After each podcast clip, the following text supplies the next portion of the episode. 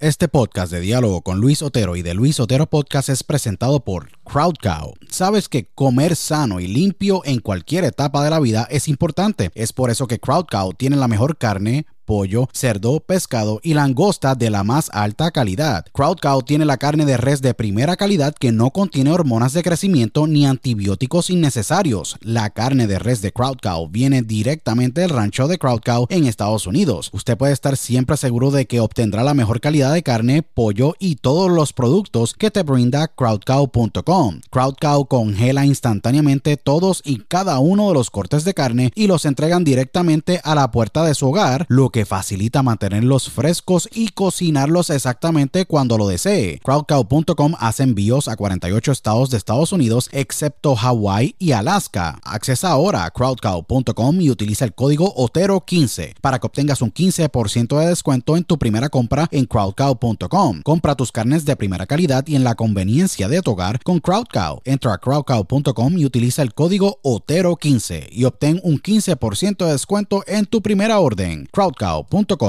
si padeces de estrés, ansiedad y otras condiciones de salud, tu solución es ThoughtCloud. ThoughtCloud.net manufactura el mejor CBD y los mejores productos derivados del CBD. ThoughtCloud tiene el CBD Isolate, CBD Full Spectrum, CBD en cápsulas, CBD en cremas y lociones, CBD en vapes de muchos sabores y los mejores CBD pre-rolls del mercado en sus sabores de Orange Crush, Dragon Fruit, Blueberry Splash y Sour Apple. El CBD de ThoughtCloud es espectacular y buenísimo, ya que tiene tremendos beneficios. Es 100% orgánico, ayuda a mejorar la ansiedad, estrés, bajar la inflamación, dolores crónicos, ayuda a la concentración y otras condiciones de salud. Visita thoughtcloud.net ahora para que hagas tu compra y utilice el código Otero en tu checkout o entra a dialogoconotero.com y accesa el link de ThoughtCloud en nuestro portal para que obtengas un 15% de descuento. Se los digo, ThoughtCloud ha sido increíble para mí y sé que lo será para ti. Nuevamente, accesa thoughtcloud.net y utiliza el código Otero cuando vayas a hacer tu checkout para que obtengas un 15% de descuento en tu compra. thoughtcloud.net y si deseas tener el mejor snack en tu día a día, pues mi snack favorito es el beef jerky de Beef Octane. BeefOctane.com manufactura el mejor jerky de carne, pollo o pavo. El jerky de Beef Octane es espectacular, hecho a mano y tiene un sabor increíble. Beef Octane selecciona cada corte de carne de alta calidad, se asegura de que la carne esté correctamente cortada, marinada, sazonada y cocinada a la pura perfección. El proceso de confección es bien único y especial, ya que es hecho todo a mano, así que te garantizan un jerky de la más alta calidad en el mercado. Los jerky de beef octane de carne, pollo o pavo son tremendos snacks o meriendas cuando tú estás con tus amigos haciendo actividades al aire libre o andas en tu día apresurado. Beef Octane envía a los 50 estados de Estados Unidos, incluyendo Puerto Rico, Canadá, Europa, Australia y Latinoamérica. Visita beefoctane.com ahora para que hagas tu compra y utilice el código OTERO cuando vayas a hacer tu checkout para que obtengas un 10% de descuento en tu compra. No pases hambre y compra tu jerky con beefoctane.com. Utiliza el código OTERO para que obtengas tu 10% de descuento en tu compra. beefoctane.com. Broadcasting live worldwide. Welcome. Are you ready? Welcome. Señoras y señores, welcome. A Diálogo con Luis Otero.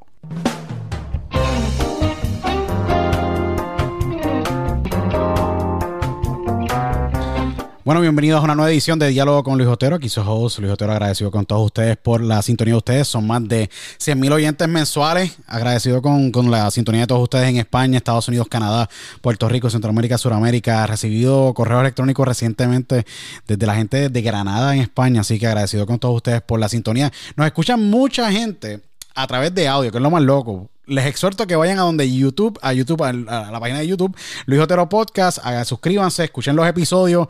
Hay episodios que están en audio, hay episodios que están en, en vídeo, depende obviamente de, de, dónde esté, obviamente, porque estamos constantemente viajando y todo lo demás. Eh, pero quiero asegurarme de que nos escuchen, si nos van a escuchar en audio, perfecto. Consúmalo como ustedes quieran. También estamos en 27 plataformas de podcast en alrededor del mundo. Estamos en Radio Public, en Pandora. Estamos en todos los devices de Alexa alrededor del mundo. Dicen Alexa, Luis Otero Podcast, si nos pueden escuchar. Eh, estamos en Amazon Podcast, Tuning Radio App, iHeartRadio, Stitcher.com, Apple Podcast, Google Podcast, Spotify. Eh, en fin, un sinnúmero de plataformas y le agradezco a todos ustedes porque pues seguimos rankeándonos poco a poco y creciendo el podcast. Hoy yo tengo un invitado sumamente especial y lo voy a decir claramente. Para mí es uno de los talentos sumamente más prometedores que tiene Puerto Rico dentro del mundo de la lucha libre. Creo que es un tipo que tiene sumamente mucha psicología, conoce lo que el fanático le gusta, es un tipo que se desenvuelve dentro del micrófono. Yo creo que para mí ha sido lo mejor que le ha pasado a la lucha libre a niveles de poder vender una lucha. Eh, sin tener que treparse un ring. Eh, para mí ha sido uno de los, y es uno, para mí uno de los mejores eh, manejadores luchadores eh, que tiene Puerto Rico actualmente en la escena. Es uno de los agentes libres más codiciados, yo creo que para todas las compañías allá y también fuera del país. Ha ostentado el título de la CWA de Puerto Rico. Adicional, también ha tenido un sinnúmero de otros títulos internacionales de la lucha libre. Para mí es un gran placer tener durante el día de hoy en diálogo con el Jotero el gran magnate cubano, Mr. Views. Mejor dicho, yo creo que podría decir eh, el, el, departamento del tesoro puertorriqueño de la lucha libre, el señor eh, Rodrigo García el gran lucha cubano, que es la que hay. Bienvenido a Diálogo con Luis Otero. Un gran placer tenerte para acá y gracias por la invitación.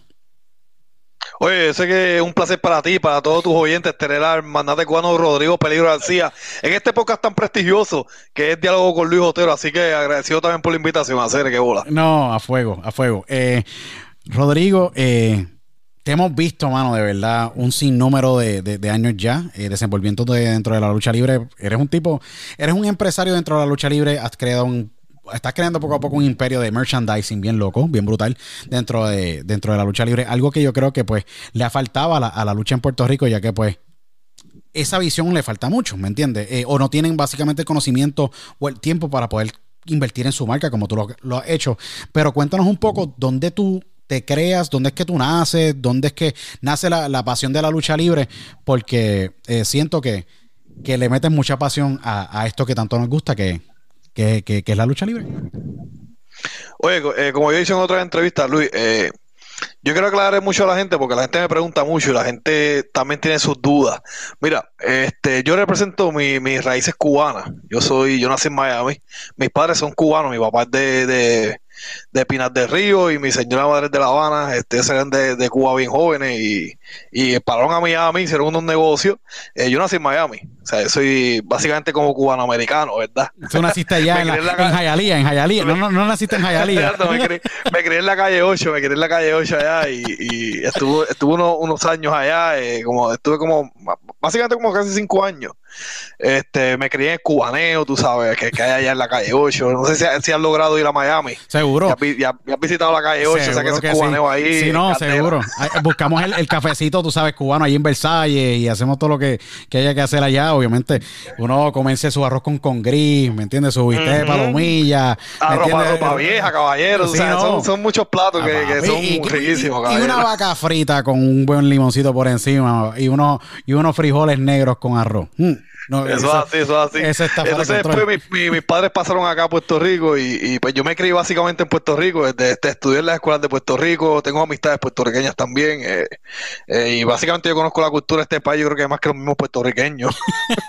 sí, eres un tipo, eres un tipo culto. yo, soy, yo soy un hombre estudioso a hacer, o sea, a mí me gusta mucho la escuela, yo me gradué de universidad y todo. Sí, no, tú eres, tú eres un tipo culto, un tipo inteligente. Obviamente que se, te tienes que, uno se educa, ¿me entiendes? Cada, por eso es que yo creo que a, través de los años se ve la educación a través de, mira, tienes un imperio de, ¿me entiendes? Estás creando un imperio de, dentro de lo que es el mundo de la lucha con el merchandising. Eh, eres un tipo que estás vendiendo tus máscaras. Eh, es bien interesante y lo tengo que decir y lo digo abiertamente. Es súper cool porque yo siempre decía, ¿por qué en Puerto Rico no se hace merchandise? Yo nací, crecí, nací en Puerto Rico y me crié viendo, obviamente, Capitol, WLC y la IWA y todo, obviamente, las varias independientes adicionales. Yo decía, contra estos tipos están creando personajes y no tienen ningún tipo de figura ni nada. Tú estás exportando de Puerto Rico tu mercancía a este punto. Y es sumamente cool porque yo digo, ese tipo de visión de poder tú desarrollar no tan solo un ingreso o obviamente una carrera en la lucha libre, pero tú decir, sabes que yo voy a crear una marca. ¿Cómo es que nace la visión de poder desarrollar el personaje, darle el spin o básicamente cambiar la, eh, dirección en que iba el personaje a lo que es hoy día. Estamos haciendo la entrevista, tú estás obviamente con esta con esta máscara que es espectacular. No sé quién te la diseñó, pero este, no sé si fuiste a México a que te la diseñaran, pero está espectacular. Y yo digo, wow, mano, tú sabes, el tipo tiene una visión cabrona. Sí, mira, eh, la, la, máscara me la diseñó Joe Cruz de Ponce, él es de, aquí de Ponce. Wow. Eh, es, tremendo, el tipo, el tipo hace unas una ideas brutales en cuestión de máscara. Necesito una máscara que se vea con los colores cubanos y con la estrella cubana y él me hizo esto. Espectacular. Después yo le dije, hazme un upgrade de, de ponerme, como yo soy Rodrigo Peligro García, pues yo dije, hazme, hazme una alambre de púa ahí que represente peligro. Y así fue, caballero, me lo hice, mira, quedó espectacular. Pues mira, yo te voy a contar lo que pasó con, con la mercancía. Este, Mira, yo cuando yo volví a la CW, cuando yo digo, cuando me contrataron en CWA, este, yo empecé a ver más lucha libre otra vez, porque yo tuve un tiempo de que cuando yo salí de W, dejé la lucha libre como, vamos, como por meses. Eso qué pasa, que yo me desconecté y cuando yo me acuerdo que una vez yo fui a Hot Topic, a una tienda que estaba en, los malls, o sea, que eso es de rockeros locos y eso. Pues, seguro.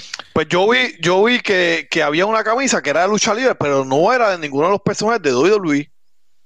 Y yo dije, caramba, ¿qué, sabes quiénes son esta gente? Y eran el Bullet Club, creo si no me equivoco. Seguro. Los Young Bucks. Hey, los Young Bucks, en New Japan, los que están obviamente en New Japan. Eso era en aquel entonces Finn Balor, que en aquel entonces era Prince David, tenías a Tox Fale y tenías Tamatonga y todos estos tipos. Pero seguro, seguro que sí. Pues entonces empecé a ver la mercancía y yo dije, vaya, pero pero ellos no, son figuras de WWE y mira cómo venden su mercancía. O sea, de fuera llegaron a una tienda internacional que es Hot Topic, que esa tienda está en todo Estados Unidos. Este, y la gente está, apoyando a la lucha libre independiente. No solamente se, se, se concentran en la burbuja de, de WWE. Seguro. Pero entonces yo dije, vaya, en Puerto Rico, en Puerto Rico se puede hacer. Entonces yo vi que no muchos luchadores lo hacían, solamente eran bien pocos, y, entre los pocos que habían era West Side Mafia. Este, y yo vi que ellos lo hacían, y yo dije, vaya, yo, o sea, yo puedo hacerlo también, porque yo conozco, yo conozco el mercadeo, yo conozco la, mercancía, yo conozco lo que yo puedo hacer. Yo reconozco que yo tengo un potencial de que lo puedo, que puede brillar. Yo empecé a notar que, a pesar de que yo soy un luchador rudo, o sea, que, hago cosas que a, la gente no le gusta, pero sin embargo tengo una, una cierta fanaticada que sí me apoya y que sí me escribía y sí me decía, vaya, ese, me gusta tu personaje, me gusta lo que tú haces, este, le gustan los rudos. Pues yo dije, pues, caballero, yo voy a hacer la mercancía. Entonces empecé, entonces, así con el, con la visión de decir, vaya, yo voy a hacer unas camisas para empezar, primero voy a hacer, qué sé yo, dos, dos docenas, a ver qué pasa. Caballero, hizo una preventa y se vendieron todas. Y ahí fue que yo dije, espérate un momentito, hacer, porque yo, o sea, yo, apliqué mis conocimientos, ¿verdad? Que aprendí en la universidad. Y yo dije, espérate, este, yo voy a, voy a hacerlo. Voy a hacerlo y lo, y lo hice y me salió, caballero. Y de ahí en adelante, lo demás historia, porque tú sabes que yo me di cuenta que los luchadores de aquí de Puerto Rico no lo hacían. Y yo dije, pues lo voy a hacer yo. Lo hice, pero en la mente dije, cuando los demás colegas vean que yo estoy haciéndolo, lo van a querer hacer también. Pues yo me fui moviendo a otra mercancía empecé a hacer máscaras, empecé a hacer, eh, eh, empecé a vender hasta las banderas cubanas. Tiene la, tiene lucha amigo, que acá, acá, y lo digo abiertamente, mi hijo es loco con, eso, ¿me entiendes qué pasa? Con, los lucha amigos, yo dije, bueno, está creando la gente el que es inteligente y empieza a observar, yo digo, He's really an entrepreneur. Este tipo es un empresario dentro de la industria. Obviamente, porque muchos de los luchadores, la gente bien, bien, yo se lo aclaro todo el tiempo, los luchadores son contratistas. Eh, obviamente, muchos están firmados a niveles exclusivos y otros no. ¿Qué pasa? Yo siempre te he visto y digo, bueno, este tipo tiene la libertad con su, obviamente su personalidad, con lo que está haciendo, de pedir perdón que pedir permiso en lo que vaya a hacer y obviamente el poder desarrollar su carrera y hacer lo que quiera hacer con su personaje. ¿Y qué pasa? Yo creo que ha trabajado sumamente bien para ti porque ha demostrado que no tan solo que se puede, pero tú estás creando un negocio, o sea, tú, tienes un negocio. y eso es la clave que yo creo que te ha mantenido a ti tan relevante durante toda esta pandemia. Lamentablemente, que no hay lucha libre. Recientemente se hicieron unos tapings de WLUC, obviamente, donde se grababa la liga en Puerto Rico, pero como quiera, el luchador está sufriendo. Tú has estado on fire. Yo te veo a ti creciendo en la red y yo digo, ¿qué estás haciendo? Que está resonando fuera de Puerto Rico. Y es que yo digo, tú eres un tipo sumamente creativo que está reinventando tu personaje o, lo que tú eres, lo que es Rodrigo García, el magnate cubano, el eh, Mr. Views, el lucha cubano, ¿me entiendes? Y está resonando en otros lados. O sea, ya el, personaje se salió de control fuera de Puerto Rico. ¿Qué pasa? Yo digo, ¿qué le espera a a Rodrigo, porque yo digo, tú estuviste en EWO, estuviste en, en CWA. ¿Cómo llegan esas oportunidades? Porque yo digo, ya tú estuviste en estas federaciones, ya tú tuviste un taste, obviamente, eh, ya sabes cómo brega el, el negocio, has viajado fuera de Puerto Rico, no todos pueden decir lo mismo. Yo digo, ¿qué le espera? Este tipo yo lo puedo ver fácilmente en el Consejo Mundial de Lucha Libre o AAA, México, ¿me entiendes? Eh, como, ma- como manejador o trepándose, ¿me entiendes? Y haciendo tremendas luchas allá. Tus ojos no están puestos en Puerto Rico nada más. Yo sé que no lo están. No, no, de verdad que no, Gaceres. Yo, yo te digo, este, eh, cuando yo vi el, el potencial que yo, o sea, que me dieron la oportunidad, CWA fue los que me dieron la herramienta básicamente para yo poder expandir mi personaje. Seguro. El W, yo, el, el W básicamente fue mi escuela. Ahí fue donde yo aprendí muchas cosas del negocio. Pero ya cuando pasé a CWA, pues me dieron estas ciertas herramientas que yo supe aprovechar. Este, y no muchos de los colegas lo hacen. Eh, y, ese, y por eso es que yo, yo me distingo porque yo aprovecho las oportunidades. Además de que yo aprovecho las oportunidades, yo invierto en mi personaje yo mismo. O sea, yo cojo mi dinero y yo lo invierto en mí mismo. ¿Me entiendes? Porque yo sé que va a virar ese dinero. No todos los colegas pueden hacer eso porque este, son vagos. Yo digo, son, no, no tienen Hay que tener No visión. la pasión hay que tener convicción. la lucha libre. Y tú tienes convicción, no hay que tener convicción, hay que tener visión, hay que, hay que, hay que verse como un producto. Tú creaste un producto ya. Ya tú tienes un producto ya. Tú ahora Yo soy estás- una marca, yo me considero una marca, es que tú eres caballero. una marca. O sea, humildemente, humildemente hablando, ¿verdad? Pero Lo- es que lo- la hay que- verdad, hija de Dios. pero lo tengo que decir, y esto es un dato bien curioso, mucha gente no sabe esto. Tú has sido el único luchador que has atraído, obviamente, cientos de fanáticos a un evento de una marca de Energy Drink en Puerto Rico. Yo conozco la marca y lo puedo decir, Monster Energy Drink, un gran, obviamente, evento que hubo en el centro de convención, si no me equivoco. Esto lo más seguro, ninguno de los del mundo de la lucha lo saben, pero yo lo sé porque yo estoy bien pendiente a todos los aspectos de, la de negocio, en la economía, ¿me entiendes? A trabajar en el área de importación, exportación y todo lo demás. Y yo digo, contra, para que una marca como Monster Energy Drink en Puerto Rico le haga, te haga el acercamiento a ti y obviamente decidan escogerte a ti de todas las figuras públicas que hay en Puerto Rico y tú vayas con tu máscara y tú vayas con tu título y vas bien, obviamente, bien presentado a ese evento que hubo y hubieran cientos de personas, yo digo, hay algo aquí más que un luchador. Y lo digo de la siguiente manera. Todavía yo no he visto todavía, todavía hasta el sol de hoy, en los pasados 20 o 30 años, to- todavía no he visto un luchador en un anuncio de televisión. Así mismo, eh, mira, mano, qué bueno que te das cuenta, Lijotero, porque este, eres de las pocas personas que, que tienen esa visión, que son, que son inteligentes y pueden decir, y pueden darse cuenta de esas cosas. Mira, este, en ese momento, eso fue en el Comic Con de Puerto Rico. ¿Correcto? Entonces, entonces ellos, ellos invitaron a ciertas figuras de, por ejemplo, de gaming, invitaron a, a El Guía, este, eh, de, de otro, de los cosplayers, invitaron a una cosplayer que está bien pegada en Puerto Rico, y de la lucha libre, me escogieron a mí. De todos los luchadores que había, me escogieron a mí. ¿Por qué? ¿Me entiendes? ¿Por qué me escogieron a mí? Pues, caballero, saben que yo tengo mi fanaticada, saben que yo estoy creciendo, saben que yo soy un talento nuevo, un talento joven, que puede dar mucho más de lo que dan este, estos otros talentos que ya, pues, pues ya están mayores de edad o que, o que no, no son tan aclamados, no tan queridos como lo soy yo ahora, ¿entiendes? Que el luchador del momento ahora mismo soy yo. Es que eh, eres, eres de esos nombres que está ahí todo el tiempo en el shuffle, ¿me entiendes? Y lo que dije al principio lo digo, tú sabes, tú te paras frente a un televisor y you can do a lot of things. Tú puedes mover, eh, la- eh, sacudir emociones siendo un babyface o siendo un heel. Yo lo vi cuando hiciste el debut en, en, en la WWL, si no me equivoco. O sea, ponen tú la música y todo el mundo en dorado, si no me equivoco, eso ocurrió en dorado.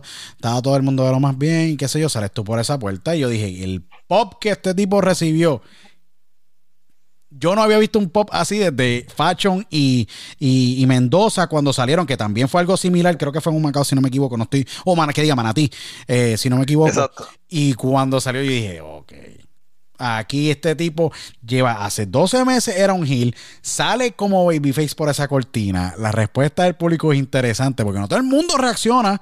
No todo el mundo reacciona a un tipo que eh, fue odiado y fue heel y se lamentó la madre al Invader. Porque a mí no me cae bien el Invader, lo, tengo, lo digo abiertamente.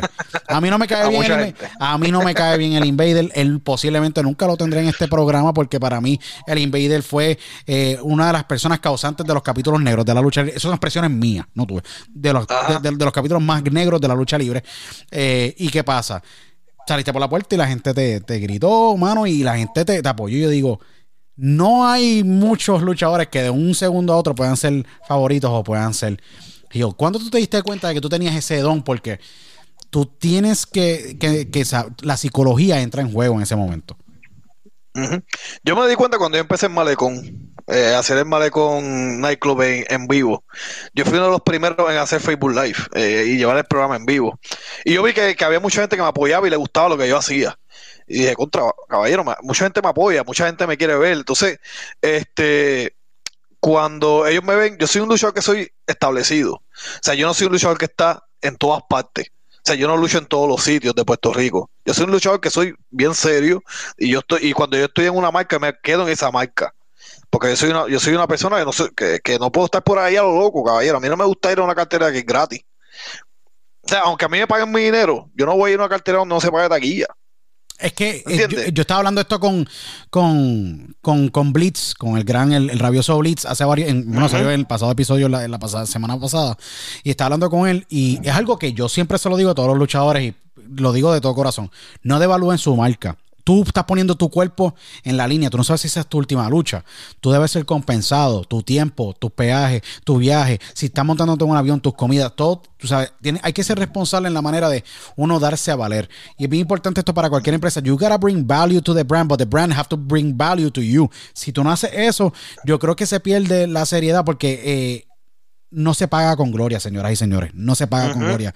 Y yo creo que eso es muy importante en la manera de que así tú te cuidas tú profesionalmente, porque tú sabes, tú no vas a estar cogiendo un cantazo desde la tercera cuerda o una caída, ¿sabes? En vano. Tú tienes que ser remunerado porque, coño, ¿de qué vale tú poner tu cuerpo en la línea si no hay una compensación? O sea, que ese tipo de responsabilidad, eh, por eso es que yo digo, hay un sinnúmero de cosas que yo he visto y observado que yo digo, he's smart in the way that he does business. Not the normal wrestler en Puerto Rico. Él no es el luchador normal. O sea, hay varios que se, se comportan de, con esa manera, esa disciplina de mirar el negocio, pero ah, yo he escuchado de casos, y no mencionaré los nombres, de personas que no, no valoran su marca. Tú valoras mucho tu marca y se nota.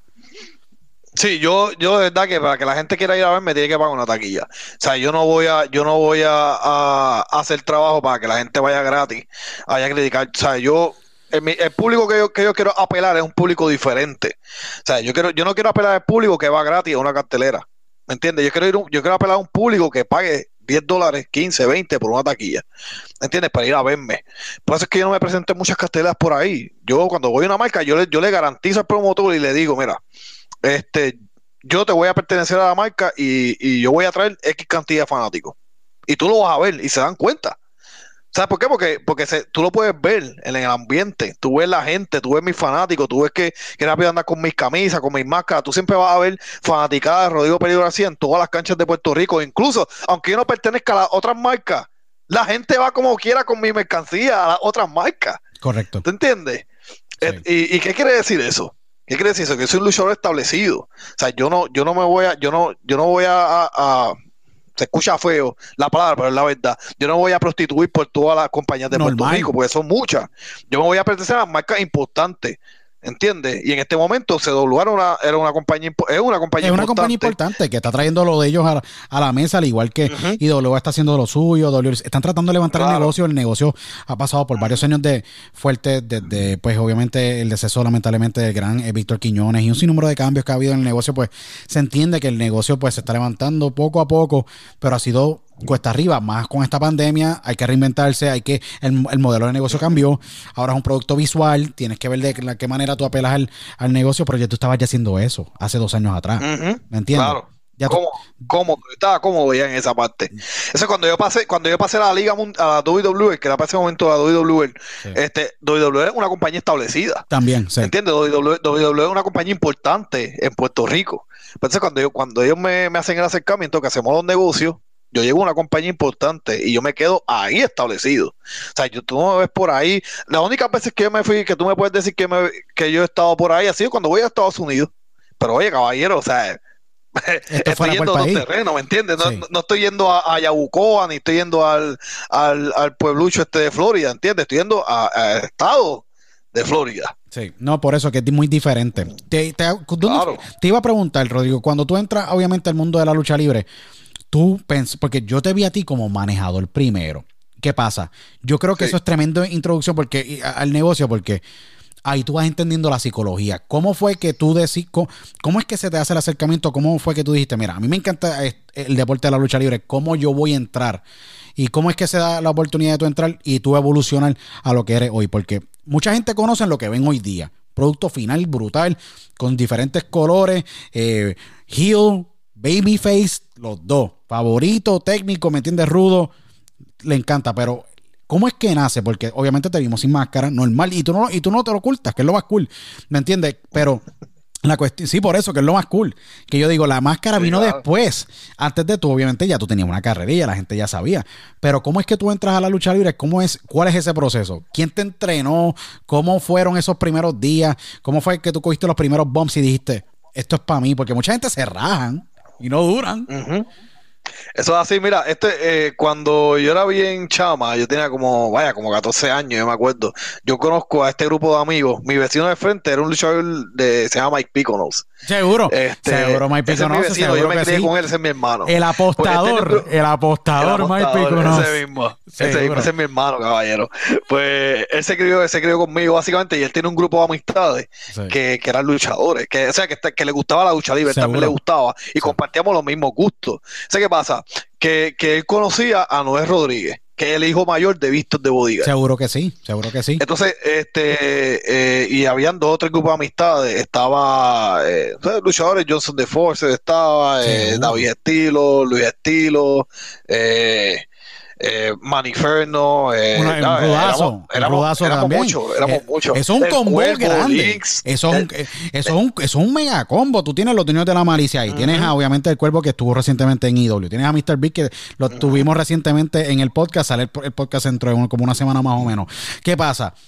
Tú estabas alrededor de tipos que en la independiente y en no las independientes, en, la, en las promociones principales estaban matándola. O sea, que tú tenés pero, pero no, espérate, todavía, todavía ellos no estaban en eso. Ellos eh, estaban, todos éramos chavas. ¿En serio? estamos ¿Tú estabas con estos tipos sí, practicando? Sí, no, no, no. Ya, sí, sí. Increíble. Nosotros estamos, nosotros estamos empezando crudito verde en el negocio. O sea, nosotros nos veían como los nenes. Estos son los That's nenes. crazy. ¿Entiendes? E, entonces, cuando, cuando empezamos a hacer las conexiones, porque, vaya, Noel Rodríguez era el hijo de Víctor, el hijo mayor, él tenía las conexiones, él podía buscar la forma de, de, pues, conseguimos este, un ring para practicar, eh, eh, conocimos a, a, a Nietzsche, eh, a Lee, y, y pues nada, decidimos este eh, John P. Jeffrey. Wow. Conocimos a John Pinjet Jeffrey a hacer. Entonces, John Pinjet Jeffrey fue el que nos entrenó a nosotros, básicamente. Porque ya John Pinjet Jeffrey estaba, estaba en IWA y WWC, ya estaba eso de, que él estaba luchando en esas empresas. Y pues él fue el que nos, el que nos enseñó a coger las primeras caídas. Y las primeras rodadas fue con el señor John Pinjet Jeffrey. Qué increíble, qué chévere que tú le das, obviamente, le das el crédito de que esa primera persona, que es la que los toma, los toma ustedes y dice, mira, ¿sabes qué? Yo creo en ustedes. Esto es una apuesta importante en la vida.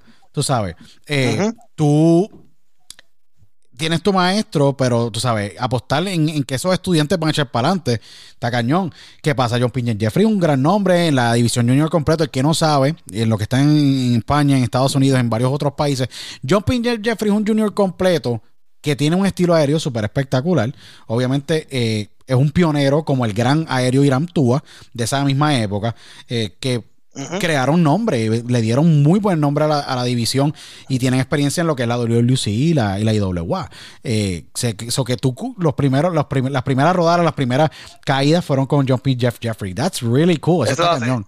Eso hacía hacer. Y no, y para eso John P. Jeffrey también era pareja de Chicano, o sea, que él estaba aprendiendo unas cosas que, que no, él, nos transmitió a nosotros. Seguro. Entonces ahí nosotros empezamos a luchar, pero ¿qué pasa? Que nosotros luchamos en independientes por ahí porque pues estábamos aprendiendo. Ya era, era diferente porque éramos éramos súper jóvenes. Eh, después cuando cuando EW nos ve, EW siempre estuvo pendiente a nosotros, porque nosotros empezamos a hacer cositas en YouTube y en cositas, porque YouTube estaba eh, igual naciendo. Entonces nosotros empezamos a hacer videos en YouTube, unos videos viejísimos, este, nosotros empezando en las carteleras y todo eso, y EW nos vio y EW en ese momento estaba resurgiendo de nuevo. Ellos necesitaban esos talentos nuevos este, pues ellos escogieron a 10 de nosotros y de entre los 10 estaba, este, estaba yo, estaba David Estilo, estaba Luis Estilo, estaba Saile Landro, estaba, eh, estaba Maniferno, estaba eh, Mike Mendoza también estaba, ¿entiendes? Entonces ahí eh, eh Mike Pico también estaba, o sea, e, ellos nos recogieron a nosotros y ellos nos combinaron con el talento, eh, con el talento que, estaba establecido dentro de la, de la empresa, que eran. Nio, Eh, Montana, eh, Exacto, todo ese grupo exacto. de gente, seguro, Von seguro. Croce, Von Croce y todos ellos. Crusher es uno Entonces- de estos, es un tipo altote que hace obviamente la backbreaker.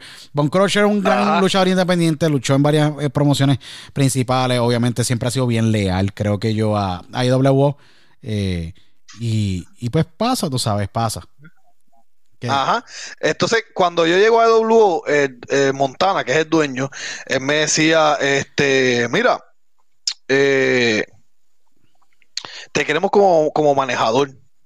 Porque, porque Von Crusher, Von, Crusher necesita una persona que, que hable por él, porque Von Crusher no habla, él es un monstruo, es una máquina. Correcto. Él necesitaba en ese momento una persona que hablara por él. Entonces, ¿qué pasa? Que yo me, me pusieron a mí porque yo, yo lo podía hacer. Eh, O sea, Montana me veía, Niño, Montana, ellos siempre me vieron cuando yo hacía este mi ring, este me veían eh, de- detrás de las cámaras que lo podía hacer, como yo sacaba a la gente por el techo.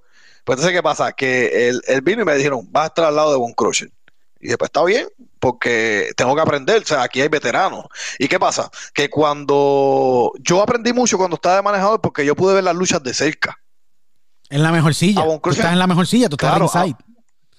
Claro, a Von Crusher le traen estrellas internacionales, le traen estrellas de, de- de otras compañías que estuvieron en WWC, que estuvieron en IWA.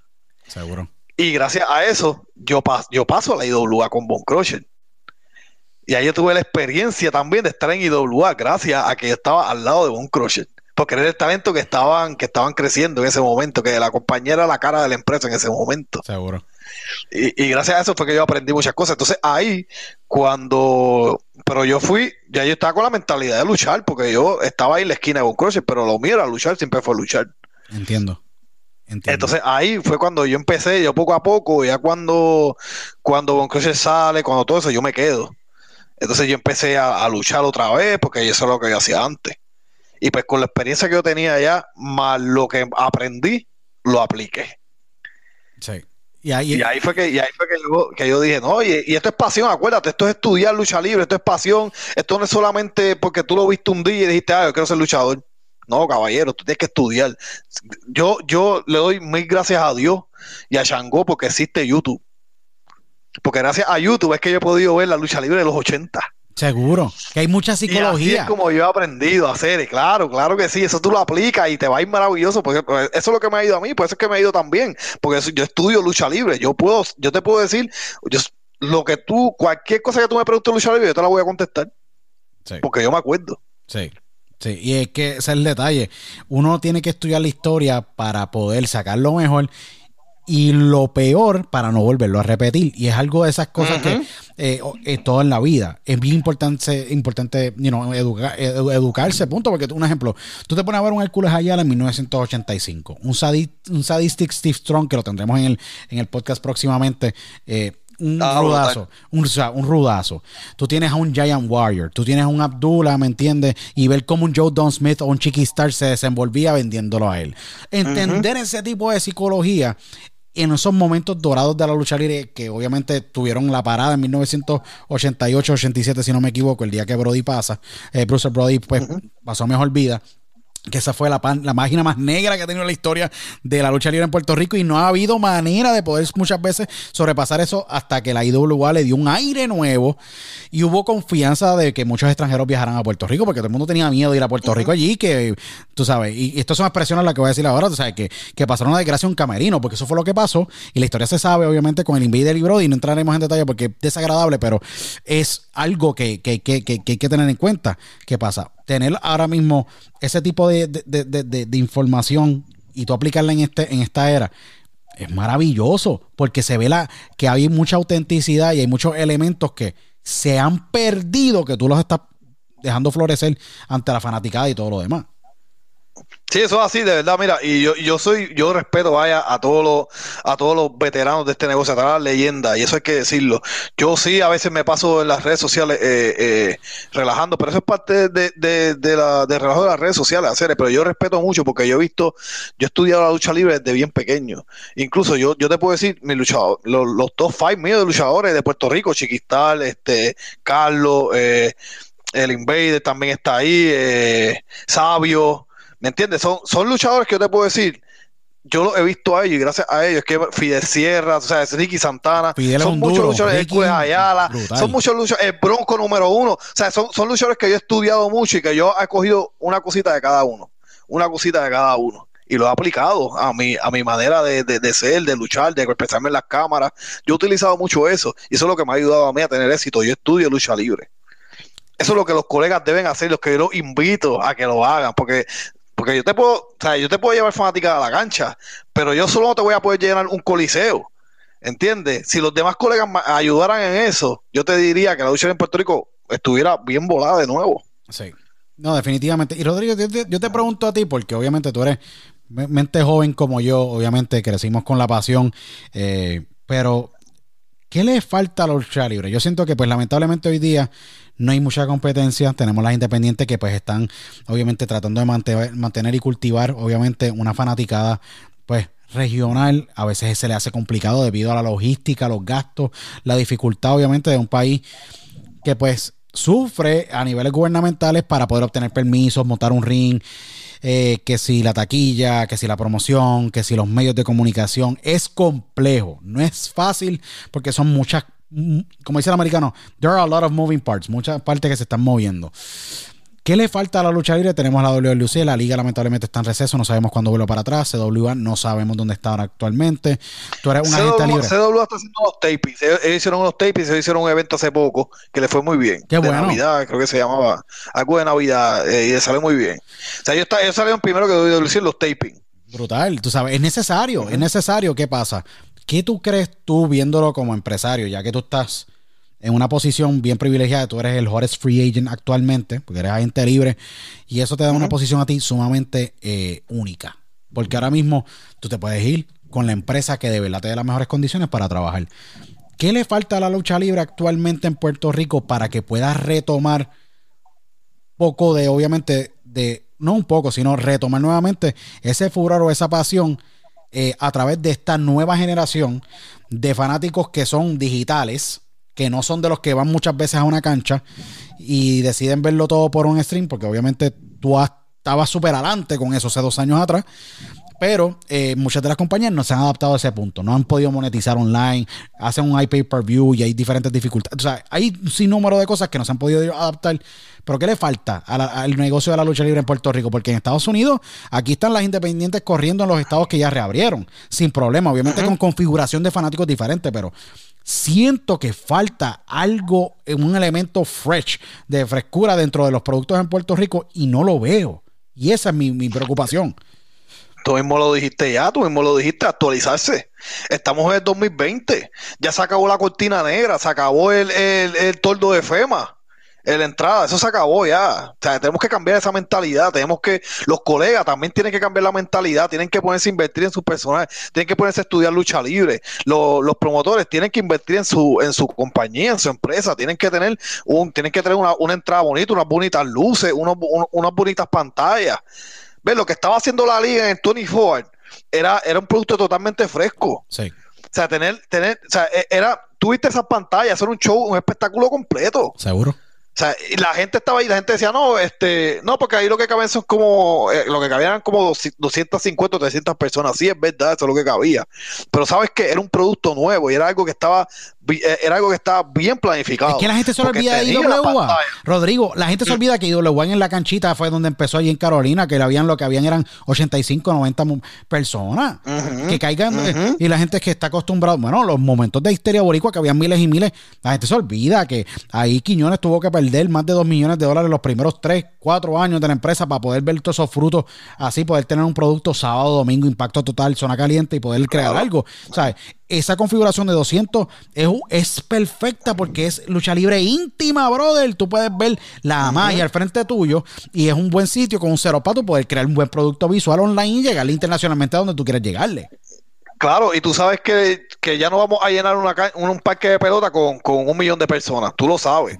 No se va a llenar, pero vamos a acoplarnos a los tiempos de ahora. ¿Cuánto es lo que se meten en las canchas? Eh, vamos a estudiar el mercado. ¿Cuánto se meten en la cancha? 300, 400, 500. Pues vamos a coger un venue que sea de ese tamaño. Correcto. Y nos metemos allí y lo hacemos. Y se ve lleno, y se ve lleno. Y tú dices, ah, pues mira qué bueno. Ay, que la gente se va a quedar afuera. Está bien. Eso está muy bien. Que se queden afuera. Pues eso significa que para la próxima vamos a hacer una preventa de taquilla y metemos a, y esa gente va a comprar la taquilla ese mismo día que se acaba preventa. ¿Entiendes? Y entonces, esto es lo que necesita. Yo creo que eso, que, eso es lo que hace falta a muchos promotores de este negocio y, y, los colegas también, porque los luchadores tienen que ponerse a trabajar, tienen que ponerse a invertir en sus personajes, su mercancía, su, su, vaya, estudiar lucha libre, ¿qué yo puedo hacer para mejorar? Déjame verme. Es, cada vez que lo, critican, no lo cojas como una crítica, cógelo como, como, un, como un consejo, ¿verdad? estudiate, estudiate, mira lo que vas a hacer. Yo creo que eso es lo que hace falta este negocio para que, para que pueda volver a lucir como lo que era antes. No, definitivamente. Porque si tú ves, si tú ves, si tú ves WWE, si tú ves AEW, ellos salen en una cortina negra o salen con una, con una carpa de FEMA. No, hay, por ahí, por esa capa puede salir John Cena pero no es lo mismo que salga de Titan Tron con la música, con, con las luces. Eso es lo que eso es lo que le llama la atención. La gente es bien visual. La gente tiene que ver, tiene que ver para poder creer. Y si no, y si tú no le das eso, no van a creer. Definitivamente. Te hago una pregunta. ¿Tú, crees, que sí? ¿Tú, crees, ¿Tú, crees, que sí? Vamos, a poner, vamos, te voy a poner ejemplo Undertaker. Undertaker ha venido a Puerto Rico. Él sí, él, tiene muy, mucha él vino a Puerto Rico. Él vino a Puerto Rico, seguro que sí, seguro que sí. metió, metió, metió un millón de gente que mete WWE en un, en un pay-per-view. Habían 10.500 allí, 10.500. Sí. ¿Me entiendes? Eso es lo que yo eso es lo que tienen que entender la fanaticada de Puerto Rico y tienen que entender los promotores. Sí, yo creo que, y ese es el punto, que uno trabaja para eso. Yo creo que hay que tener visión, seguro que sí. Tú quieres obviamente llenar y tener 10.000, 500, 12.000 fanáticos sería para mí uno de los, y para todos los de la industria, todos los que nos amamos la lucha libre, sería un momento sumamente emotivo porque dices, wow, ok. Volvemos a respirar nuevamente y poder tener obviamente una fanaticada que obviamente se envuelva con nosotros. Pero yo encuentro que tú has dado la clave, hay que adaptarse y evolucionar y adaptarse a estos tiempos, obviamente, y poder entender el negocio. Yo creo que la dificultad más grande para cualquier empresario es entender tu negocio. Y yo creo que hay que entender el negocio desde el core value de que tú estás llevando un producto visual, eso es la lucha libre, y estás llevando una historia donde tú vas a manipular emociones psicológicamente y tienes que apelar a un sinnúmero de mentalidades y de personas de diferentes culturas, diferentes colores, diferentes ideologías, diferentes. Tienen que ellos amar lo que tú estás creando. ¿Qué pasa? Por eso es que están obviamente los rudos, están los técnicos, están los in-between, están los mid-cards, están los low-cards, están obviamente los... Y tú tienes que trabajar la historia. Yo creo que el principio claro de la lucha, adicional de entender el negocio, que es la parte clave para mantener una compañía a flote, es saber contar una historia. Y yo creo que hoy día también se ha perdido muchos elementos de poder contar una historia. Me acuerdo cuando Lucy, y lo utilizo como ejemplo, eh, mandó a Rey González eh, allá a, a, República Dominicana a buscar un Carly Colón para enfrentarse a una artillería pesada de Thunder y Lightning. Y yo decía, diablo, Rey está montado en un avión privado y está llegando allá a la romana a buscarse a Carly Colón para enfrentarse con la artillería pesada, llenar un Guillermo Angulo allí, tepe a tepe. Pero había una historia ¿Me entiendes? En aquel entonces había un manejador que psicológicamente sabía mover a, la artillería pesada. Thunderline, el gran Barraba, la leyenda, eh, que yo creo que es uno de los assets más grandes que tiene la lucha libre en Puerto Rico, obviamente porque conoce la psicología de la A a la Z y tuvo experiencia en Canadá y un sinnúmero de países, pero era una historia tú sabes llevar una historia. Hay otros luchadores que lo puedo decir que pueden. Vic sabe llevar una buena historia. Piconons sabe también llevar una buena historia. Está por ahí Pablo Portillo. Hay un montón de nombres de los muchachos nuevos de la nueva. Igual los Colón, tú sabes. Está Eddie, está Orlando que hacen tremendo trabajo. Pero contar una historia es importante. Yo sé que tú eres un, un geek del booking. A ti te encanta que el booking vaya a la par. Y yo creo que eso es importante en una era que pues muchas veces el ego se interpone en el booking. Tú eres bien ego free y lo, lo escuché en otra entrevista y lo vi que tú dices, mira, yo no, cuando vamos a hacer negocio yo no tengo ego. Eso está cabrón. Y lo tengo que decir. Sí, hay que saber su rol, hay que saber su rol en el negocio, hay que saber su rol. Tú tienes, si te dicen, si te, mira, a mí yo siempre he tenido esta mentalidad. Yo cuando a mí me dicen, si hay algo que a mí no me gusta, porque hay veces que a los otros no nos gusta las cosas que nos, que nos dicen o que, nos- o que dicen, vamos a hacer esto, vamos a hacer lo otro. Hay veces que a uno no le gusta, pero yo soy ese tipo de luchador que te digo, ok, este, dame, se puede, digo, no sé si Sí, es una palabra tampoco. puedes- hablar si malo, no aquí la- puedes si hablar no la malo sin problema, sin problema. Ok, si tú me das mierda, yo voy a hacer que la gente se coma la mierda, ¿entiendes? Sí. A mí no me gusta, a mí no me gusta. Si tú crees que haga mierda, yo te voy a hacer comer la mierda. Eso yo solo digo, eso, esa- eso es mi mentalidad. Sí. Y, y cuando sale, yo digo, ve, o sea, hago mi trabajo. Y yo me pongo a pensar, y yo siempre, eh, yo siempre estoy en mi casa, siempre estoy en, en- en- de camino por el carro, por eso. Yo, yo siempre estoy pensando en lucha libre. Yo como lucha libre, yo duermo lucha libre, yo, yo pienso lucha libre, o sea, yo todo es lucha libre. Para Sí. mí en la vida todo es lucha libre. ¿Entiendes? Y eso es lo que, lo que yo entiendo que es lo que me ha, me ha ayudado a, a expandirme en este negocio. Sí, no, definitivamente es que uno con esa mentalidad, eh, yo creo que te, te lleva, te lleva bien lejos eh, a niveles de tu poder contar la historia como es, ¿me entiendes? Eh. Rodrigo, eh, eres free agent. Y ahora mismo estamos en una situación donde pues no se sabe si hay lucha libre, cuándo va a haberla, qué va a pasar y a dónde tú piensas ahora mismo verte en un futuro, porque tú eres un tipo que estás todo el tiempo estudiando, maquinando la, la- la industria. Where you see yourself? ¿Dónde tú te ves actualmente? ¿Te sigues viendo en Puerto Rico? O sé que obviamente de fuera del país has viajado, has estado en Texas, has luchado con el gran Ricardo Rodríguez, has luchado con un montón de gente. Eh, ¿Tus ojos están puestos en Puerto Rico o estás pensando decir, mira, ¿sabes qué?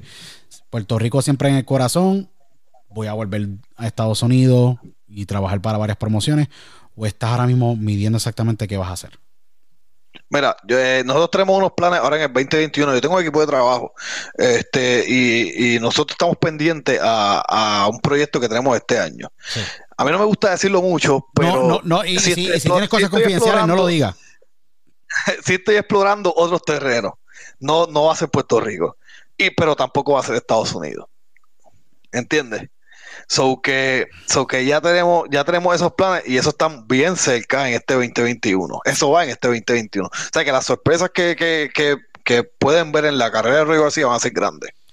Interesante. Yo siempre te, yo en un momento, y lo, y lo hablé a mi gran colega y hermano, Will Urbina, que pues gracias a Dios obviamente está trabajando en AEW y AEW le va muy bien eh, y obviamente nos puso en contacto. Yo le dije, mira, yo quiero entrevistar a, Rodrigo, sabes, tengo el, el inbox lleno, pero eh, quiero hablar con el tipo porque sé que es un empresario y es un tipo disciplinado, porque tú manejas tu carrera como un negocio, ¿sabes? Tú, los emails, y lo digo aquí abiertamente, los emails que hemos intercambiado eran 8 de la mañana, sharp, like, sharp. ¿Qué pasa? Eh, yo dije, este tipo, yo lo veo en México, veo como que puede hacer una carrera bien lucrativa eh, en AAA, Consejo Mundial de Lucha Libre. eh, lo veo como un draw en esa área.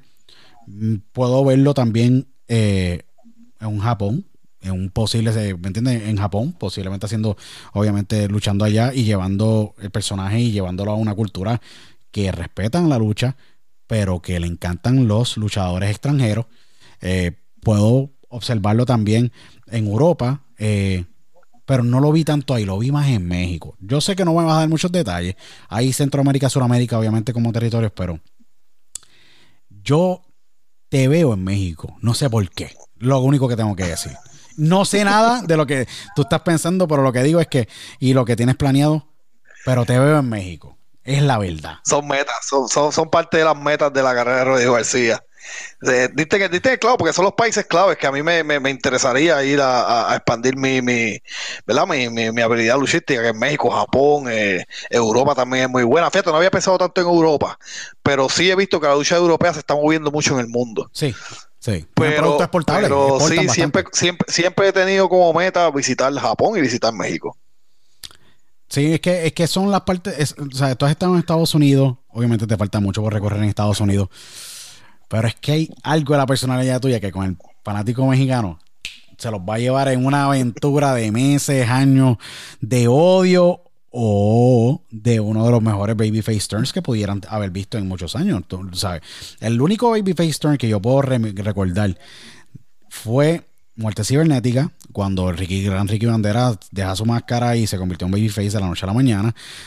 Ver un El Santo, la gran leyenda que en paz descansa el Rudy Guzmán, que cuando obviamente fue el primer luchador en, en, convertirse en un rudazo, porque obviamente le ganó, o creo que perdió una lucha por descalificación, y ahí básicamente fue que se hace la leyenda. Y después de eso, a través de los años, fue uno de los luchadores que más favoritos era de la gente. O verte a ti, eh, sabes, trabajando como manager de los mejores de los mejores. Eh, a, un, a, un, básicamente un mercado sumamente lucrativo. México, o sea, los luchadores generan millones de dólares, es la verdad. Y es en México hay lucha libre todos los días. Todos los días. Yo tuve la oportunidad de, de, leer, un poco sobre el libro de, Chris Jericho, eh, obviamente la gran leyenda Chris Jericho. Yo creo que es un tipo que ha tenido muchas vidas como tú, se ha reinventado y es Le Champion, y obviamente tienes a, Y2J y, tienes a, a, Lionheart, y él lo dice: Yo luchaba siete días a la semana. Eso está cabrón. Siete días a la semana tú estás cogiendo cantazos y de lucha aquí, de lucha allá, de lucha allá. ¿Qué pasa? Yo creo que en una plaza como esa, tú la exprimas hasta más no poder y vas a tener un montón de trabajo por muchos, muchos años. Eh, y es un está un paso de irte a Japón, porque obviamente muchos japoneses van a México por el estilo obviamente aéreo, que en tu estilo tú incorporas aéreo, pero no eres muy aéreo, eres más al ras de la lona. Creo que puede obviamente ganarse, obviamente es lo que los rudos hacen allá, o brincas a Estados Unidos y una promoción grande te lleva que eso es la otra. Yo sé que eh, hacer esa dirección y la de la brújula está en obviamente la visión hay muchos planes, de verdad, hay muchos planes en este 2021 y, y a mí me gustaría poder decírtelo todo. No, no, no, lo digas, no lo digas todo. Pero hacer, de verdad que si yo hago eso, primero que. que se te sala, se te sala la cosa. y me cae mucho más de ojo porque eh, yo sé que tú eres buena persona, pero los demás no, ¿entiendes? No, se te y además de eso, mi equipo de trabajo me mata también, cabrón. No, eh, no, se te sala la cosa. yo no te dije que digas eso, o sea. No, pero se te sala la cosa. eso que no, no, no. Y yo, yo estoy loco por verte fuera del país. A mí me encanta ver todos los puertorriqueños fuera del país, ¿me entiendes? Eh, luchando porque eso significa que, que hay plaza, tú sabes. Eh, a mí siempre me, hubiera gustado ver un, ejemplo, y lo digo como, como por ejemplo un Rey González en la WWE. Él decidió no estar ahí. Él iba a ser parte de los boricuas. No sé si sabes saber la historia, pero él iba a ser parte de los boricuas. Sí. Sí, y mucha gente no lo sabe. Y decidió, obviamente, eh, Sabio Vega, pues escoger a Huracán Castillo debido a que Rey, pues decidió quedarse en Puerto Rico levantando la lucha libre. Que es de respetar porque era un mercado sumamente eh, bajo en aquel entonces. Cuando él decía hacer eso en los noventa y pico, la lucha libre sí estaba ahí, pero estaba fuerte económicamente, ¿me entiendes? Pero eh, a mí me encanta ver, obviamente, todos los puertorriqueños fuera, eh, porque eso significa que hay plaza. Y yo encuentro que Puerto Rico tiene demasiado talento. Lo que pasa es que los puentes para poderle llegar a esos mercados tienen que ser construidos con vigas de acero y no pueden ser con vigas de aluminio. So que hay mucho trabajo para poder desarrollar esas relaciones y yo creo que cultivarlas y verlas como, como un negocio. Y como puertorriqueño afuera, yo soy el primero que le digo, mira, si eres puertorriqueño, eres luchador en Estados Unidos y tú tienes la posición actual para poder abrir puertas, ábrela y dejarlas abiertas para que otros vayan, obviamente, y representen, porque tú no te puedes comer todo el bizcocho, ¿me entiendes? Que hay que ser bien, hay que ser, como yo digo, hay que hay que obviamente abrir puertas. En Puerto Rico hay mucho talento. Me está, me está, me, está picando por dentro que me estás diciendo, porque a pesar, o sea, yo no soy puertorriqueño, ¿verdad? Pero a pesar, yo soy cubano, yo siempre digo que soy cubano, porque soy cubano-americano, básicamente. Pero sí, mi, mi, venue es Puerto Rico, y yo he luchado aquí muchas, o sea, esta es mi casa, es lucha libre, esta es mi casa, y yo la convertí en mi casa. Este, pero, pero de verdad que, siempre es bueno explorar otros terrenos, este Luis, y lo debe, y, es lo que los colegas deben hacer. Y no solamente moverse a un sitio porque, porque todo el mundo está yendo para allá. O sea, tienes que hacer algo diferente. Haz algo diferente, piensa diferente, caballero, porque si, si te encierras solamente en, una alternativa, ¿qué, ¿qué, puede pasar? No, yo quiero aprender otras culturas, quiero aprender otro estilo de lucha, porque, porque eh, hay muchos estilos de lucha en el mundo de lucha libre. Eh, y, en, México, Japón, son unos terrenos que, te enseñan otro tipo de lucha. No es, no es la lucha libre tradicional. En Puerto Rico hay otro, estilo de lucha. En Estados Unidos hay otro estilo de lucha. ¿Entiendes? En Estados Unidos y Puerto Rico es muy parecido. Pero ya cuando tú, tú vas a México, cuando tú vas a Japón, tú ves otras cosas que tú dices, caballero, aquí, aquí sí, Aquí sí hay lucha libre, hacer aquí. Aquí tú puedes implementar unas cosas, puedes aprender, coger de aquí, coger de allá, aplicarlo en todo y te va a ir espectacular. Y eso es lo que yo quiero hacer. Yo quiero enriquecerme de esas otras culturas. No, y eso yo creo que es de, respetar mucho porque así es que tú creces. Así es como tú creas obviamente un, portfolio, un catálogo de, de, movida, de psicología, de entendimiento. ¿no? El fanático de Puerto Rico es bien caliente. Eh, a niveles de como es de, de, tú sabes, de la actitud en la cual como ven la lucha libre, sepan los secretos, no lo sepan, sepan lo que está pasando al frente o no, eh, se la viven. Eh, yo creo que es sumamente adictivo para la vena, como yo le digo a cualquier luchador, escuchar un guau, ¿me entiendes? De la gente. Tú no escuchas eso en ninguna parte del mundo. Eh, y yo creo que ahí es que está la magia. por eso es que el fanático de Puerto Rico se distingue a cualquier parte que vaya. no es lo mismo en Japón. En Japón aplauden nada más y aprecian obviamente la lucha. Y obviamente la gente se sorprende con las movidas, porque es un estilo mucho más físico. En México, obviamente tú tienes los rudos, los técnicos y los in-between. Y obviamente es una interacción bien interesante con el público, porque el público está allí todos los días. ¿Me entiendes? Y es una cultura luchística donde esa máscara se vendería muy bien. ¿Qué pasa? Eh, lo digo porque la verdad, ¿qué pasa? Se vendería muy bien. ¿Qué pasa? Tú llegas con una máscara así espectacular, se inmortaliza en la cultura un luchador extranjero. Dime qué luchador extranjero ha tenido eh, una, una, máscara exitosa en México. Han habido dos: Muerte Cibernética y Último Dragón. ¿Me entiendes? Eh, eh, yo entiendo que son los únicos que, se han movido así, porque este no. ¿Qué pasa? Posiblemente Rodrigo García. porque el Invader 3 estuvo, en 3 estuvo en México, pero la máscara no, se inmortalizó allá. No. Se inmortalizó aquí. Correcto. Yo creo que esa máscara se vería bien básicamente fuera de la Arena México. Sería bien interesante. Bien interesante. Porque sabes Y no te creas, no te creas. Yo tengo, yo tengo fanáticos en México. Y yo he vendido canción en México. Es que hace sentido. es su cultura. es su cultura, Rodríguez. una, Vez, una, vez yo empecé, una vez yo empecé a salir con la máscara en Instagram mío, este, se voló en, en, Fanáticos de México. Y en Facebook también hacer. Eso fue una cosa brutal. Es que pega, de verdad. Pega, pega, pega, pega. ¿Me entiendes? una máscara en México, por favor, tú llegas a México como un importado, con una máscara. Yo te aseguro a ti que Dorian Roldán, el presidente de la AAA, va a decir, esto es un merchandising king aquí. Vamos a ver qué hacemos con él. Porque ese es el punto en México es mercancía, es un negocio tan y tan lucrativo que por eso es que obviamente hay empresas con, con, el por qué tienen. Pero lo menciono nuevamente porque es de la manera más orgánica que puedo ver obviamente a Rodrigo saliendo de Puerto Rico porque tiene ya todos los elementos para tú llegar a México y quedarte con el canto allá, ¿me entiendes? Crear el mercado. Eh, Rodrigo, por último, ¿dónde la gente puede básicamente conseguirte en las redes sociales Lucha Cubano, arroba Lucha Cubano? Yo sé que en Instagram yo te sigo eh, y exhorto a todo el mundo que lo siga. El contenido está salvaje. Eh, pero, ¿dónde adicional te pueden eh, conseguir a ti en las redes sociales? ¿Y qué mensaje tú le tienes que dar a ese fanático que de verdad te ha apoyado durante todos estos años bajo las altas y bajas del negocio y se ha mantenido contigo constantemente? Ok, voy a empezar con las redes sociales. Mira, me puedes seguir en Rodrigo García, en mi Facebook. Yo tengo un Facebook personal que es de Rodrigo García que está casi lleno, lo que falta son como par de personas para que se llene, me puedes añadir, si, si lo logras, pues perfecto. Si no, pues está el fanpage que es Lucha Cubano, ahí me puedes seguir, tenemos mucho contenido ahí adicional, estamos empezando ahora con algo del gaming para que también, para apelar también otro público diferente.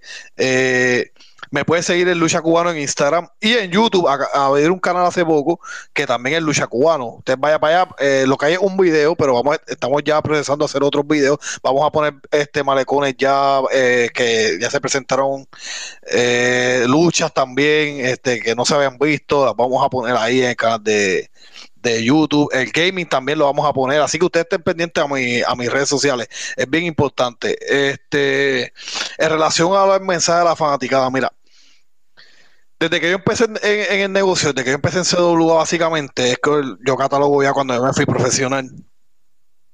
Eh, yo siempre tengo una fanática que me sigue y se llama, y le puse de cariño el concilio cubano. El concilio está cabrón. Yo dije, diablo, mano, Yo lo que dije, cuando tú le pusiste no, el concilio cubano, le dije, Mano, este tipo está el garete, porque es lo mismo. Lo que hay es un concilio allí, lo que tiene Díaz Canel, porque obviamente todos esos comunistas que hay allí en Cuba, obviamente tú eres un capitalista de primera y por eso obviamente eh, yo creo que resonas con tanta gente. Pero lo que hay allí es un concilio, ¿me entiendes? Y yo dije, este tipo está salvaje. El concilio cubano. Yo dije, diablo, mano, en vez de decir, tú sabes, no, que yo tengo aquí, ¿me entiendes? Mi, mi, mi, no sabes, qué sé yo, cualquier nombre que tuviera. El club, el club de fanáticos. El club de fanáticos, sí, no, o sea, no, Correcto, ¿me entiendes? Los, los consortes, el club de los consortes, el club de los consortes, ¿me entiendes? Lo que sea. Ajá. Pero para el concilio cubano, yo dije, mano, este hombre lo que pasa. Yo dije, diablo, este tipo se para al frente, parece como si tú estuvieras parándote al frente de un anfiteatro y toda la gente estuviera ahí, tú estuvieras dándole un lecturing a todos ellos. Mira, señoras y señores, aquí el que manda soy yo. Y todo el mundo, sí, señor, dale, perfecto. Sí, yo les tengo mucho cariño porque me apoyaron desde el principio de mi carrera. El Concilio Cubano es un grupo de fanáticos que me siguen, eh, a pesar que yo vaya. Es como en los tiempos de antes los chiquistarianos, como estaban este los, ¿verdad? Otros otros tipos de, de grupos de fanáticos. Seguro. Siempre los comparan con, el, con, con el, con los chiquistarianos. Pero en, en mi caso, pues el Concilio Cubano. Ese es un grupo que a mí me sigue, siempre compran, me compran la mercancía, siempre están pendientes a, a todos los movimientos de mi carrera, siempre están compartiendo, siempre van a las canchas. O sea, es un movimiento que se ha ido hasta internacional, porque en Estados Unidos tengo gente que me sigue también y que, y que, y que son parte de mi concilio cubano. Hacer, Ok. que cuando me voy a Florida, cuando voy a Texas, hay gente que me sigue, que me ve de Puerto Rico y me sigue. O sea, yo le quiero agradecer un millón a esa fanaticada que me sigue, que me apoya y que, y que recuerden siempre que me voy a acordar de ellos donde a cualquier parte del mundo que yo vaya, yo siempre los voy a llevar. Y yo sé que ellos me apoyan y, y, y vamos a quedarnos de verdad que la lucha libre en Puerto Rico, en el mundo y en Estados Unidos, en donde sea que vaya, México, Japón, vamos a estar ahí. El concilio cubano siempre va a estar conmigo en mi corazón y siempre va a estar conmigo en, en donde me apoyen. Siempre voy a parar y voy a decir, y me voy a acordar de la gente que me apoyó desde el principio. No, perfecto. Porque yo tengo memoria, Ceres, yo tengo memoria. Y lo, y lo otro, y lo otro, los, los boricuas come guava, que nos apoyan, que se- lo que hacen es criticar y hagan mierda, pues, que se pueden ir para los 20 del infierno, a mí no me importa lo que es la opinión de ellos, porque, porque a mí me importa la opinión de mediocre, ¿entiendes? De personas que son brutas, que no estudian. No, caballero, esa opinión a mí no me importa, Ceres. Sí. Gente vaga, que lo que están esperando son el, el cheque de Tron de los 600, de los mil. No, caballero, Ceres, no. Vaya, yo, yo trabajo por mi dinero, o sea, nosotros los cubanos trabajamos de verdad, o sea, la opinión de esos boricuas a mí no me importa, hacer, por mí se pueden ir para las ventas del infierno, no me A interesa. mí me parece tan genial. Me parece sumamente genial, de verdad. Eh, porque tú sabes que lo más cool de todo es que tú te. el, pe- el personaje eres tú. Ese es el punto, lo más cañón. Que yo, como yo digo, todos nosotros, y lo digo a la gente, porque esto es el caso más único. Esta es la, la entrevista más única que yo he tenido de todos los cincuenta y pico de episodios. ¿Ok? Y todos los oyentes que yo, yo sé que todo el mundo va a estar preguntándome cómo fue entrevistar a Rodrigo García. ¿Por qué? Porque el tipo lo más cool de todo esto es que no ha salido ni va a salir de personaje. Este es él, ¿me entiendes? El punto es él y no hay manera. Mira, aquí no hay, como yo le digo a la gente, aquí no hay, aquí no se va a diluir el contenido. Aquí básicamente, hey, todos los invitados de, de diálogo son real, tú sabes, real. Y aquí sale la real y es, es Y espectacular. hay que decir la verdad, porque la verdad es hija de Dios. Yo soy una persona que voy directo con la verdad. Si no te gusta, pues aguanta presión. Y si no, pues vete. O sea, no, yo tengo mucha gente que va a mis redes sociales y se pasan criticándome y se, y se meten allí para a creer, a creer que me, que me van a molestar. Y se equivocan. Salen ellos bloqueándome, salen saliéndose de mi Facebook. ¿Por qué? Pues caballero, conmigo nadie puede hacer, porque yo tengo un intelecto que ustedes jamás y nunca en sus perras vías van a tener, porque el boricua nace bruto, se cría bruto y muere bruto, hacer. Eso es por, por eso es que conmigo no pueden, caballero. Incluso a mí me da risa porque yo me tú ves, tú ves que se meten en mis redes y empiezan a criticarme, entonces después cuando yo les mando caliente, ah, se molestan y lo cogen personal. Caballero, si no te gusta el calentón, no se meta para la cocina. Si no le gusta el infierno, ¿para qué le coquete al diablo, caballero? No. Sí, no se meta conmigo, no se meta en aguas profundas. Definitivamente, definitivamente. Rodrigo ha sido un episodio espectacular. No va a ser la primera vez que yo voy a tener este tipo aquí. Lo digo aquí abiertamente. Yo tendré a Rodrigo cuando las cosas empiecen a darse, obviamente, y las cosas están marchando. Obviamente, este año lo, traer- lo, lo volveré a tener acá. Eh, ha sido un podcast salvaje, brutal. Eh, yo creo que lo tenía en el Pocket List por mucho tiempo porque es de estos talentos, y lo digo abiertamente, que, que da de qué hablar. Tú has tenido hasta luchadores, ¿me entiendes?, que han enviado peticiones para que te baneen de venues en Puerto Rico. Porque el- tú interpretas tan y tan bien quién tú eres. El, el, el- o sea, Rodrigo García, al punto de que hasta el gobierno de Puerto Rico está, tú sabes, tuvo que intervenir en un momento. Tú tienes un mural en el viejo San Juan, si no me equivoco, tienes un mur- mural espectacular. Tengo moral. Tienes un mural esa pregunta antes de cerrar este e- episodio, que estado salvaje. Cuando Ah. tú te enteraste que había un fanático que decidió tomar su tiempo y los días para poder hacer un mural con esa máscara que, que te diseñaste, te, te diseñaron a ti en Puerto Rico, obviamente con la, que- la persona que trabajaste en Ponce, si no me equivoco, el apellido Cruz, él, eh, ¿qué te pasó por la mente? A ti me, imagino que te tuvo que haber un sentimiento brutal y dices, contra uno trabaja obviamente para que el público le gusten las cosas, pero que hagan un mural hace muchos años. Yo no sé cuándo fue la última vez que yo escuché que un luchador en Puerto Rico tenía. eh, yo creo que Rey Phoenix tuvo uno hace muchos años, pero eh, no, ha, pasado otra vez. Cuando te enteraste que tú tenías un mural en, en el viejo San Juan y fuiste y te tomaste esa foto, obviamente esa foto llegó allá con el gran Anthony Piñero a Super Luchas en México. Yo creo que tuvo que haber sido un momento bien especial para ti. Yo creo que tú no lo vas a decir abiertamente, pero sí, fue un momento especial. No, mira, te voy a ser bien honesto. Cuando yo no lo creía, yo no lo creía, Sí. no lo creía. Cuando yo lo vi, yo dije, esto no puede ser que me haya hecho un mural. Yo, si tú supieras, lo primero que yo pensé, yo dije, pero es que el único que ha tenido un mural en Puerto Rico, que yo sepa, ahora me dijiste Rey Phoenix, yo no lo sabía.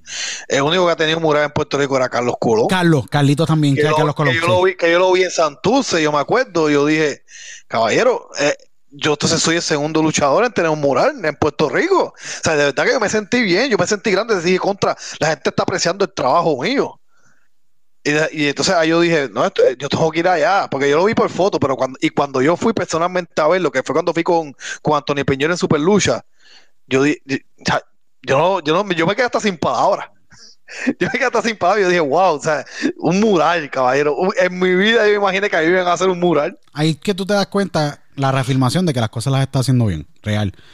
Porque básicamente es que se demuestra el fanático, eh, hay fanáticos auténticos que lo hacen, mira, tipo tiene un aprecio, un respeto por tu trabajo, y si va a hacer un mural, mano, eso debe ser algún sentimiento que mucha gente no lo van a poder experimentar nunca, pero tú lo experimentaste y tiene que ser súper ¿no? cool. Y, y- y que los fanáticos vayan a tirarse fotos en el mural. y la- y par, hay par por envíen. ahí, hay par de fotos. Caballero, caballero, yo dije, pero ven acá, sea, la gente está yendo a tirarse fotos en el mural y yo tengo un montón de fotos en mi inbox, para que no las he puesto, no las he podido poner todas a- a- de, de corrido, Mucha pero sí, eventualmente voy a estar poniéndolas individualmente porque, porque eso es algo grande hacer, nadie tiene eso en Puerto Rico, nadie. Sí. Es que está cañón de verdad y es bien cool. Bien cool. Y traigo esa nota porque se me olvidó preguntarla antes en el podcast y yo dije, mano, ¿cómo tiene que haber sido? Eso debe ser el feeling más cool del mundo. Tú ir a un sitio donde tú nunca has estado, donde una persona que tú no conoces personalmente decide hacer un arte con tu máscara y obviamente inmortalice a Rodrigo García. ¿Me entiendes? En un, en un mural. Debe ser, tuvo que haber sido un día sumamente, sumamente especial, obviamente, y sumamente cool. Pero y pasen por allá, no sé dónde queda en Puerto Rico.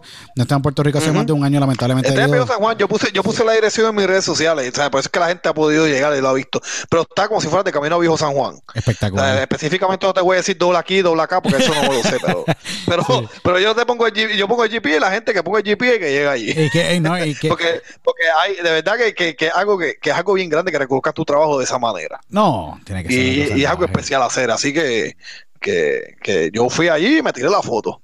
Y voy, y que todo el mundo vaya y se tire la foto allí, y me la envíen, que los vamos a poner en el Facebook, los vamos a poner en el malecón y vamos a hacer todo- de, todo hacer. El malecón, ¿qué día sale al aire? Para que la gente esté pendiente también. Ok, mira, eh, lo- yo lo estaba haciendo los viernes. Lo estaba haciendo viernes, pero en el estudio hubo un problema en que, en que hubo un bajón de luz y se dañó, caballero, este, la, la, la mitad, la, la mitad del estudio de las luces. Wow. Entonces ahora mismo, sin luces, pues yo no puedo trabajar, porque tú sabes que, que, que cuando estamos haciendo video, pues tiene que verse iluminación bien, tiene que haber aire acondicionado. Seguro. O sea, yo, yo los invitados que van tienen que sentirse cómodos, ¿entiendes? Y yo, hasta que eso no lo arreglen, pues no lo, no, no lo estoy haciendo por el momento.